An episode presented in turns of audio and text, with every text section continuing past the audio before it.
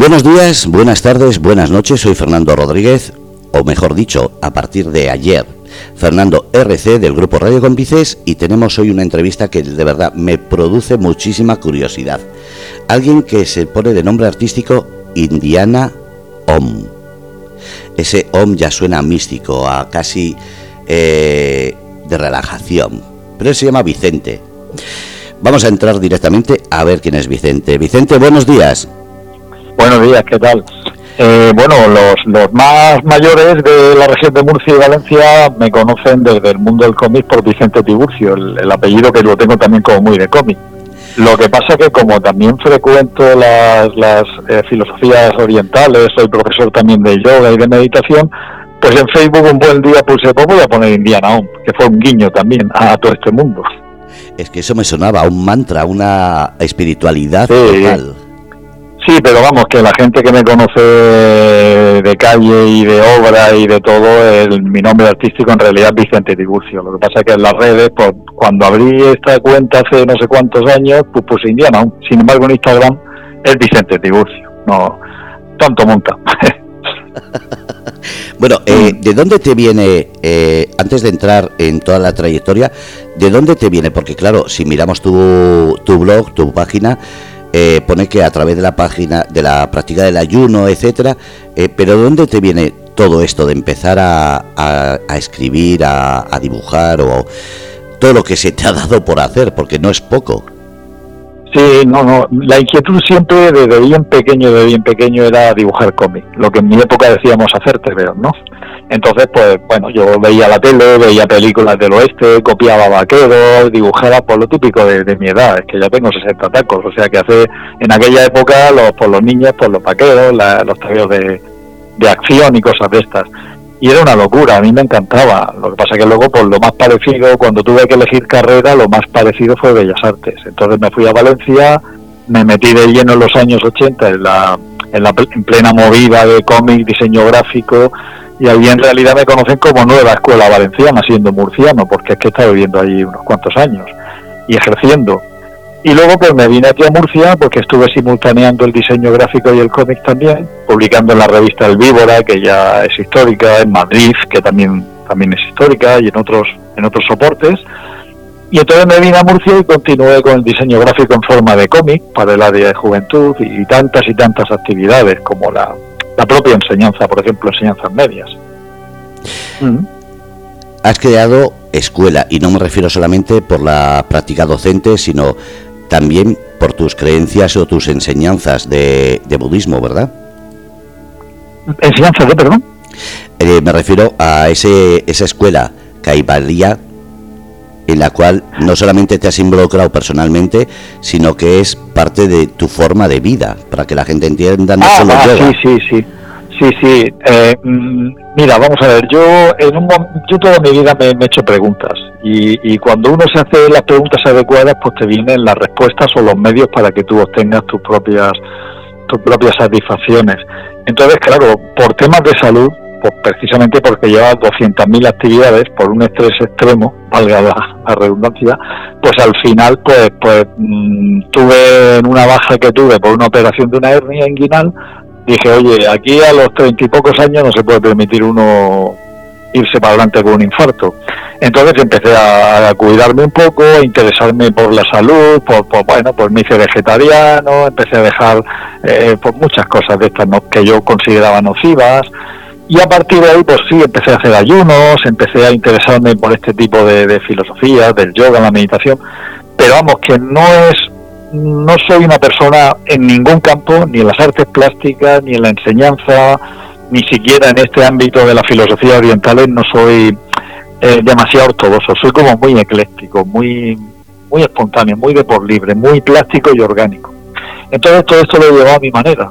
Ahora se ha puesto de moda, cuando yo ya hacía ayuno en el año 92, se ha puesto de moda la etiqueta del ayuno intermitente, Luego se puso de moda la inteligencia emocional, cuando yo ya estaba hinchado de, haber trabajado con todas las tradiciones por las que he pasado, espirituales, pues, por haber trabajado todo este tipo de ámbitos. Lo que pasa es que los americanos son muy, muy hábiles, se cogen etiquetas orientales, le ponen un copyright, la vuelcan en el mundo desquiciado occidental Y claro, eso es un mercado, eso es, eso es dinero. Es decir, la, la espiritualidad se vuelve lo más materialista que, que hay, que es Occidente, ¿no?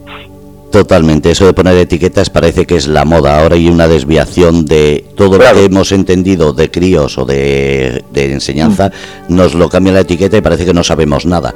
En ese sentido, ¿qué te aporta? Y vamos a hablar un poquito de todo, porque he visto el poemario, he visto las pinturas, eh, he visto el cómic, he visto la docencia. Entonces, ¿qué te aporta cada cosa o ha sido etapas en tu vida?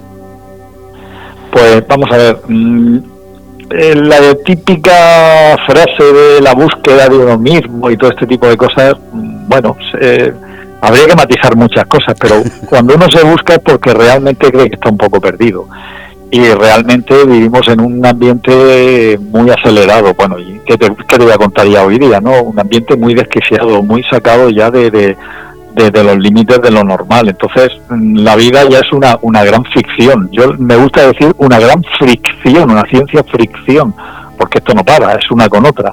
Entonces, a mí lo que me ha aportado el hacerme esas preguntas y el mirar hacia mí, en lugar de machacar y, y, achacarle las culpas a nadie, eh, trato de, de, aportar mi, mi grano de arena manteniéndome en mi centro, es decir, manteniéndome en mi equilibrio.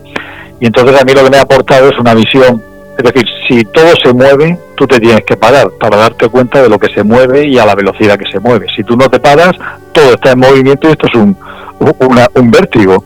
Entonces a mí lo que me ha aportado es saber parar, saber mirar, eh, saber darme cuenta y poder no reaccionar sino actuar, pues bueno, siempre que he podido, me ha permitido actuar de una manera más meditada, más comedida, aunque soy también una persona tremendamente visceral e impulsiva, pero bueno, me ha, me ha dado muchísima satisfacción personal y equilibrio en todo lo que he hecho. ¿Te ha servido de mucho esa, no sé si es fe, si es creencia, y me, me refiero al mm. mundo del yoga, al mundo de conocerte, mm. esas dietas, ¿te ha servido para superar esos eh, enfrentamientos con la sociedad, digamos, más eh, tradicional? Eh, bueno, mm, si no es que los haya tenido, simplemente es que uno es un inconformista, y ya sé que esto es otra etiqueta más, o uno no está de acuerdo con la mayoría de las cosas que ve, que vive, o, que ve que se mueven alrededor, pero eh, vamos a ver, yo he estado en mi trabajo y haya estado más de acuerdo con las leyes educativas, por ejemplo, entrando en este tema, pero yo he cumplido el 200%, es decir, he sido el tremendamente puntual, tremendamente operativo, tremendamente resolutivo y lo he hecho lo mejor que, he sabido, podido, en, las condiciones que me permite ese marco de, de, trabajo laboral. Y ya está, es decir, eh, se te satura con, con horarios, se te satura con unas ratios en aulas tremendas, con edades de críos difíciles, con pocos medios, y uno hace lo que puede. Como siempre he dicho, hay que tener mucha energía humana. Entonces, claro, ese mundo que hay detrás de la, del autocontrol y todo esto, pues vamos, es un clavo ardiendo en, ese tipo de ambientes. O ni te cuento en la sociedad, eh, vamos muy deprisa, vamos muy deprisa y no nos paramos siquiera a mirar ni a reflexionar. Es decir, esto es como las redes sociales, todo rápido, rápido, rápido, rápido, porque se pasa de moda al, minuto siguiente. Entonces, eh, bueno, dentro de esa trepidancia y tal, tú tienes que mm, eh, lo que te he dicho antes, saber que tú estás quieto y que todo lo demás se mueve para poder subirte a un tren u otro. La verdad es que sí me ha servido bastante. Vamos a pasar un poquito por encima, pero poco, sobre el mundo de la mm. docencia. Has dicho que te has entregado como, como el que más, incluso, y esto es una pregunta, ¿cuando no te ha gustado lo que tenías que hacer? ¿Cuándo qué, perdón? Cuando no te ha gustado esa docencia que estabas impartiendo. Ah, sí, no, ¿sabes lo que mm, te, cuento? Lo que me libra a mí de la docencia es la asignatura que imparto. Es que hace, hace unos años hizo en el propio instituto con unos compañeros de filosofía, hicimos una ponencia, no recuerdo ya el nombre del filósofo que hizo los, los experimentos, tratando de los acerca de los lenguajes que enseñamos en la docencia, porque enseñamos a hablar, enseñamos a escribir, enseñamos a hablar en inglés o en francés o en otros idiomas, enseñamos el lenguaje técnico, el lenguaje de los números, el lenguaje de la imagen. Entonces, en esa ponencia hablábamos que el lenguaje más abierto y que se colapsa, que colapsa menos al ser humano, era el de la mística, no hablo de religiones, sino el de las meditaciones, el, el lenguaje abierto que hace de otros niveles, y el artista, que es el visionario, ¿no? Es el que trae ciertas ideas, bucea más profundamente y acerca al resto de, congéneres, acerca pues, ciertas inspiraciones, ciertas ideas a las que no se tiene fácil acceso.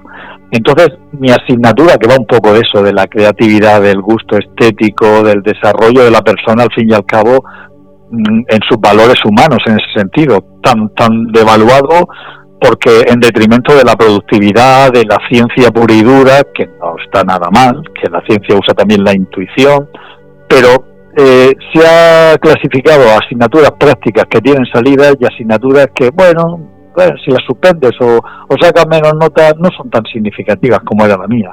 Yo lo único que he hecho es dignificarlo, no he tenido yo que reivindicarme a mí, he hecho bien mi tarea, creo que sí. He incitado a la creatividad todo lo que he podido, he dado muchas vías, muchos caminos.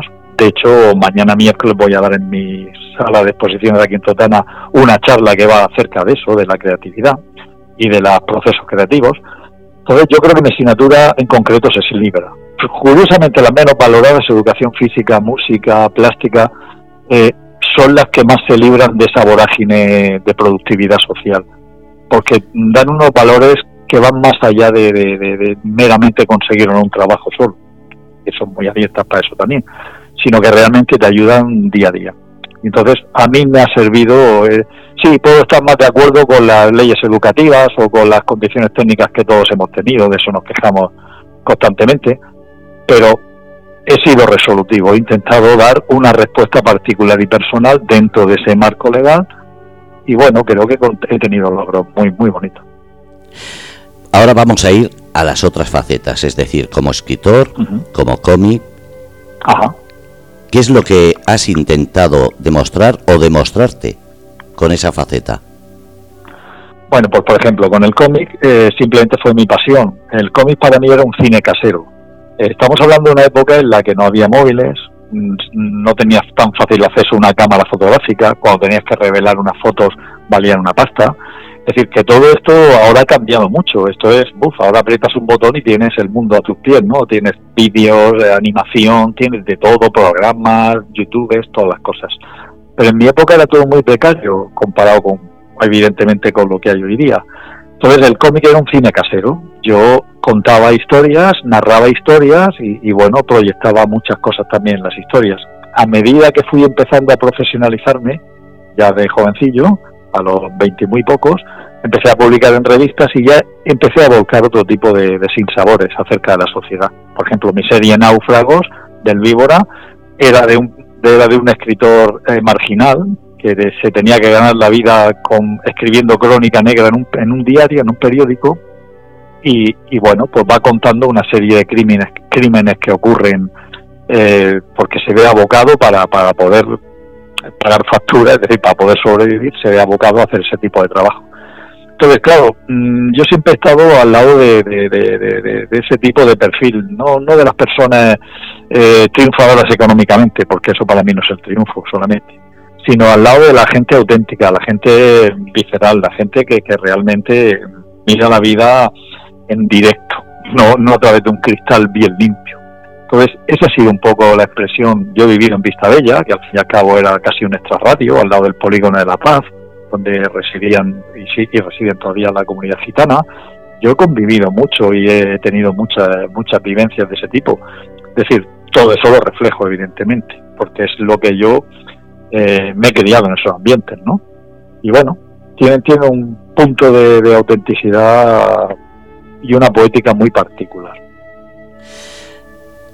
¿Puede ser que ese cómic era la forma de expresarte lo que no podías decirlo a viva voz? Porque estamos hablando de los años 80, unos años convulsivos en los cuales, para la gente que lo hemos vivido, eh, ahora recordando nos damos cuenta que era casi casi una locura porque era recién eh, instalada la democracia todavía había mucha mucho sectarismo eh, había mucho miedo, mucha, mucha división todavía que se decía, a ver si vamos a volver hacia atrás en vez de hacia adelante. ¿Crees que ese cómic eh, te ayudaba a soltar todo lo que no podías de otra manera? Mm, bueno, te, voy a explicar una cosa. Mm, a mí lo que me lo que me ayudaba el cómic a expresar era cosas tan íntimas que necesitaba, que lo podía expresar con amigos, con gente, hablando, pero claro, el lenguaje del cómic, que es una narración escrita y dibujada, permite dos, dos lenguajes en uno. Es, esa, ese lenguaje mixto es muy especial. Entonces, no ha sido mi, mi, expresión a nivel más social. Es decir, a través de esos personajes he, intentado reflejar cierta poética, pero cierta poética íntima. Es decir, yo he contado sentimientos, he, he contado emociones. No era un cómic necesariamente social. Por ejemplo, en el Víbora, que era una revista que cuando la han eh, la han llevado a otros países, la han exportado, no la dejaban ni entrar por los contenidos tanto eróticos, tanto, tanto de sexo, droga y rock and roll, que era la famosa frase de la época. O sea, el cómic ha llegado, el víbora llegó hasta el Congreso a ser debatido. Yo ahí estaba en medio. Cuando hablaba con Berenguer, Berenguer me decía, tío, mete caña. Yo es que no iba en esa línea de sexo, droga y rock and roll. Me había abocado a forzar un poco, con la excusa de lo que yo quería contar, a manejar ciertos ingredientes pero mm, no sé, por ejemplo, la acción, incluso cierta violencia, de, bueno, tiros y cosas de estas, que no tal. Pero, pero bueno, eh, yo era un poco la, la, la, parte díscola, porque estaba contando, eh, con la excusa de ese entorno, contando otras cosas, no necesariamente como tú me estás contando, sociales o por tal, no exactamente. ¿eh? Era, lo mío siempre ha sido más intimista, más poético, no lo digo que, que no lo sea otros autores, ¿eh? por supuesto. En fin, era otra línea, era otra línea, que a veces pues contrastaba. Y ahora vamos a las exposiciones. ¿Qué te aporta, eh, no, no, digo las exposiciones, sino la creación para esas exposiciones? ¿Sueles enfocarte qué es lo que quieres exponer o directamente cuando tienes un sitio para exponer, entonces coge los cuadros? Sí, bueno, mira, eh, yo ahora mismo eh, cuando alguien te dice tienes que hacer una exposición aquí o tienes que te contratar una exposición allá, vale, pues en aquella época que era los años 2000 poco, pues yo iba produciendo obra grande, porque por ejemplo publiqué en tres en tres salas simultáneamente en Cartagena, la muralla bizantina, la desaparecida desaparecida sala Ausel y luego también la cafetería principal. Eso eran muchos, muchos cuadros de, de diferentes formatos. Eso sí que era pintar para el lugar. Pero ahora eh, estoy en una época que dije, voy a pintar simplemente por el mero hecho de pintar. Ahora se abre otra época, pero lo que he puesto, por ejemplo, en Totana recientemente, pues tengo 500, 600, 700 obras, que, que, pero pintadas así frescas, rápidas, con mucho gusto, con mucho divertimiento, como se llama la, la exposición. Entonces, simplemente ahora estoy en una época de transición, de volver a una, una pintura con con bastante más contenido, no digo que esta no lo tenga, quizá con otra lectura más, más profunda, no sé cómo expresarme, pero todo lo que estoy colgando ahora son cosas hechas con, con agrado, con, con, con espontaneidad, con frescura, hay de todo, hay retratos, hay objetos, hay paisajes, en todo se estoy reflejado, evidentemente, me lo dice la gente, en todo se me ve, pero mm, es, es el, el, el exponer tu disfrute nada más. Es exponer el mero disfrute. Luego ya vendrán otras cosas ahora que tengo, voy a empezar a tener más tiempo.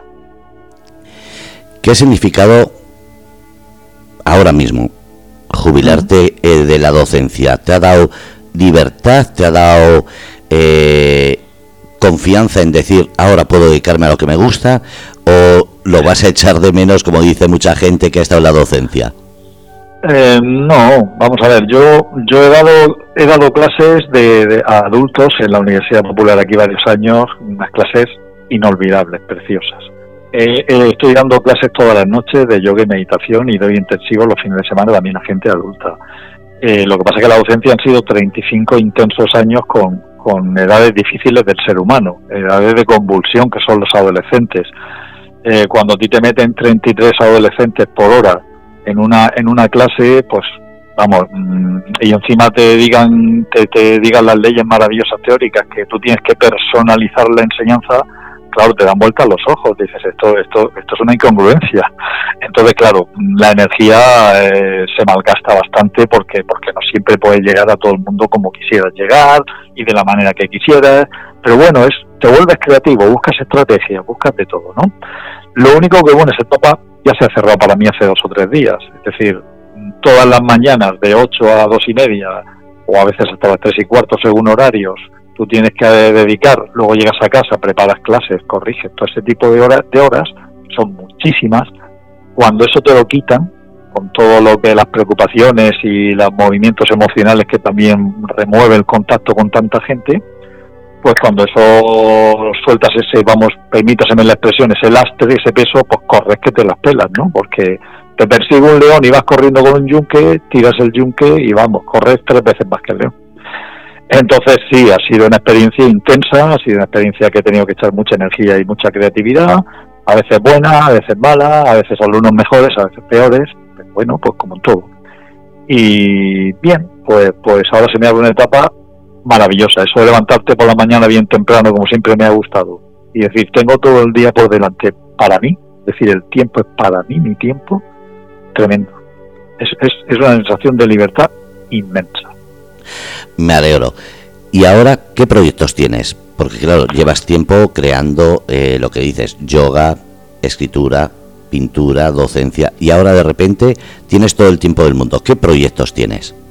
Sí, pues mira, ahora eh, tengo que empezar a registrar los bastantes, bastantes poemarios y novelas y relatos que tengo aquí metidos en el cajón, porque registrarlo requiere un tiempo, unos paseos, unos despachos, un dinero, unas gestiones, todo eso no tienes tiempo cuando estás ocupado por las mañanas. O sea, eso lo voy a registrar, voy a empezar a volver a, editar libros, luego también, por supuesto, escribir más. Tengo muchas ideas, pero es que hasta ahora te pones a escribir en vacaciones o te pones a escribir y te tienes que quitar porque tienes que ir otra vez al centro. O sea, escribir como mínimo. Eh, pintar, sigo pintando y voy a seguir haciendo exposiciones que voy, voy estoy contratando por la región de momento. Y luego, desde luego, también quiero me ronda, me ronda, esto es una exclusiva, una vuelta al cómic después de tantos años. Me está rondando una idea muy buena y probablemente, pues, si encuentro si encuentro la viabilidad, me, me entregue a hacer un cómic otra vez después de tantos años. Y ahora que estamos hablando de cómic, ¿Ha cambiado mucho de esos años 80? Por ejemplo, ahora se está hablando siempre de ese cómic Marvel eh, como si fuese lo único que queda o el manga. Eh, ¿Ha cambiado tanto de aquellos tiempos de los 80 a ahora?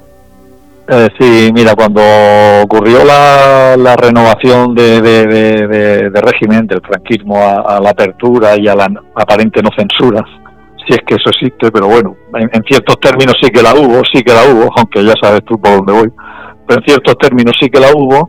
Entonces pasamos de los temas de guerra y aventura puros y duros, eh, pasamos a, a, la explosión de, todo, de violencia, de sexo, de mostrar todo, y, eso está muy bien. Y además lo bueno que tuvo es que quisimos buscar un cómic de autor y lo conseguimos. Y en España, sobre todo, dimos un salto importante.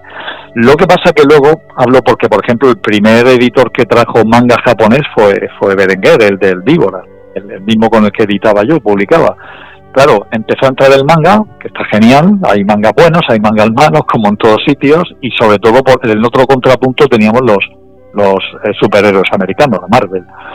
Hoy día mm, esto se ha engrandecido el imperio de los mangas con el imperio de los USA y entre medio quedamos pues pues los europeos eh, dejándonos invadir más saludable o menos saludablemente pero bueno es, eh, dejándonos inundar de, esos productos y bueno, pero también está ha, resurgido la novela gráfica, que es que te permite un, margen más amplio de contar historias.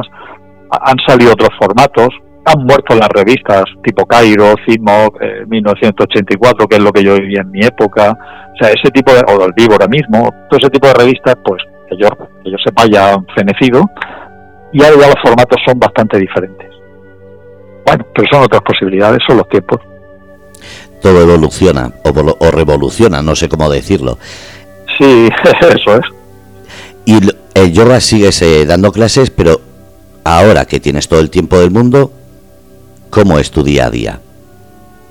Pues mira, mi día a día, que todavía no he tenido tiempo de, asimilar, eh, es eh, como, como acabo de, jubilarme a a la par que inauguraba la exposición, pues evidentemente tengo la charla esta, estoy recibiendo gente y contacto, galeristas, gente que viene incluso a ver la exposición y habla conmigo. O sea que, que en realidad mi día a día ahora mismo está muy centrado en, el evento que acaba el 4 de noviembre, pero que bueno, que, me voy pasando por ahí, están mis clases de yoga y cuando vaya pillando más margen, pues todos estos proyectos que te he contado empezaré a, meterle mano. Sí, sí, mi día, mi día a día es cumplir con los compromisos inmediatos que, que has querido. Luego ya vendrán los otros a corto o medio plazo. Has conocido las exposiciones desde los años 80 que empezaban, miran casi un descubrimiento. ¿Crees que es importante en las exposiciones que esté el autor precisamente para poder hablar con él y que te pueda resolver cualquier duda? Bueno, no está mal, hombre. Es, es muy bonito. Yo me gustaría no estar. Es decir, yo, si pudiera meterme, si pudiera meterme en mi estudio, en mi almacén, como yo le llamo, me meto ahí, estar pintando y por una ventana o por una puerta sacar los originales para que alguien se los llevara a moverlos, a colgarlos y tal, yo estaría encantado. A mí, después de haber tratado con tanta y tanta y tanta y tanta gente, estoy como muy saturado de eso. Pero es un placer.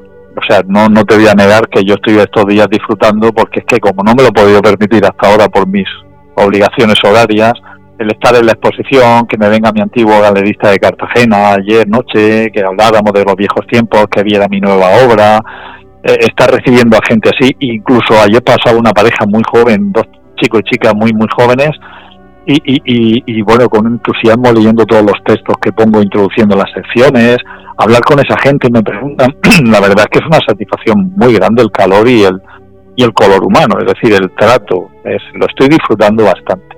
Entonces, sí, está bien que esté el autor, al menos, al menos desde luego en las inauguraciones.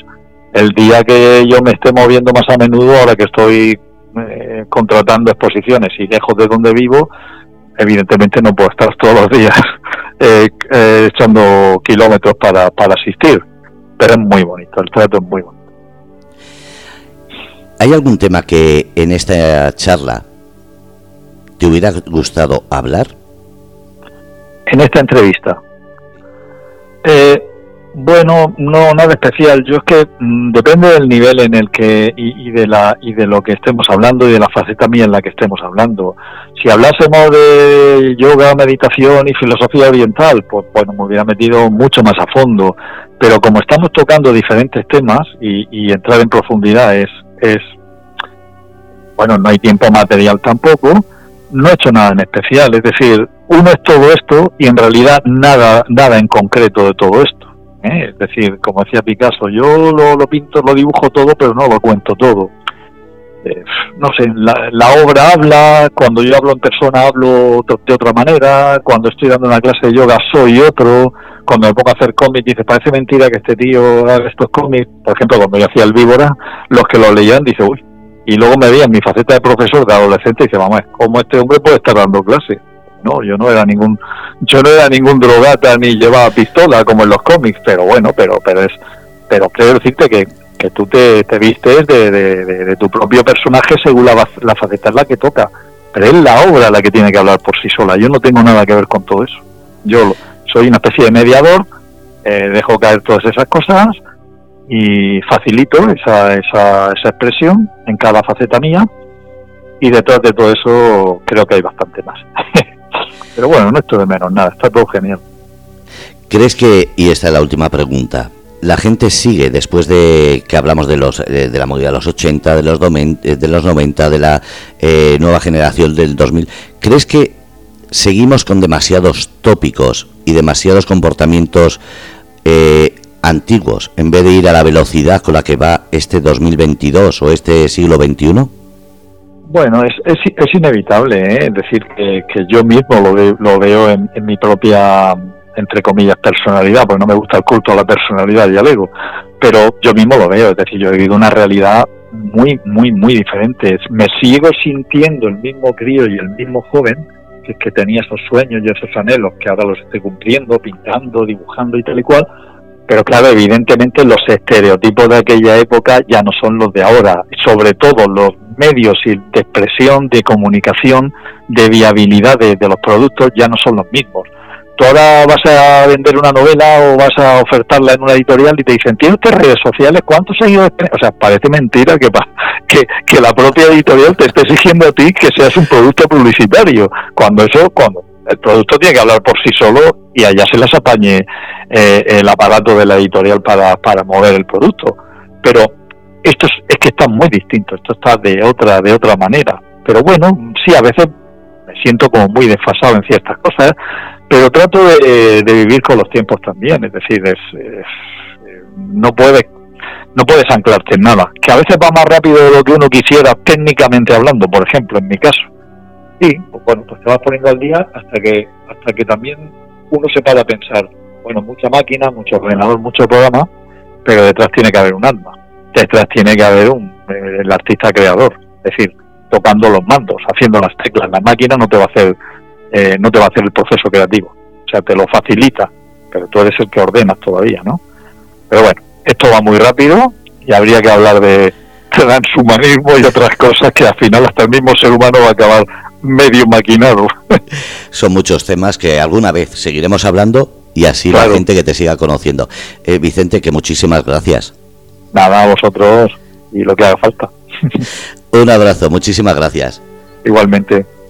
Bueno, habéis escuchado Vicente Tiburcio. Después vamos a poner en las redes los enlaces a su blog, a su Facebook, para que lo conozcáis y sobre todo que disfrutéis no solamente del cómic, sino de su pasión, el yoga y esa escritura y sobre todo su vida, que le queda mucho y muchas experiencias que nos tiene que contar. Un abrazo a todos.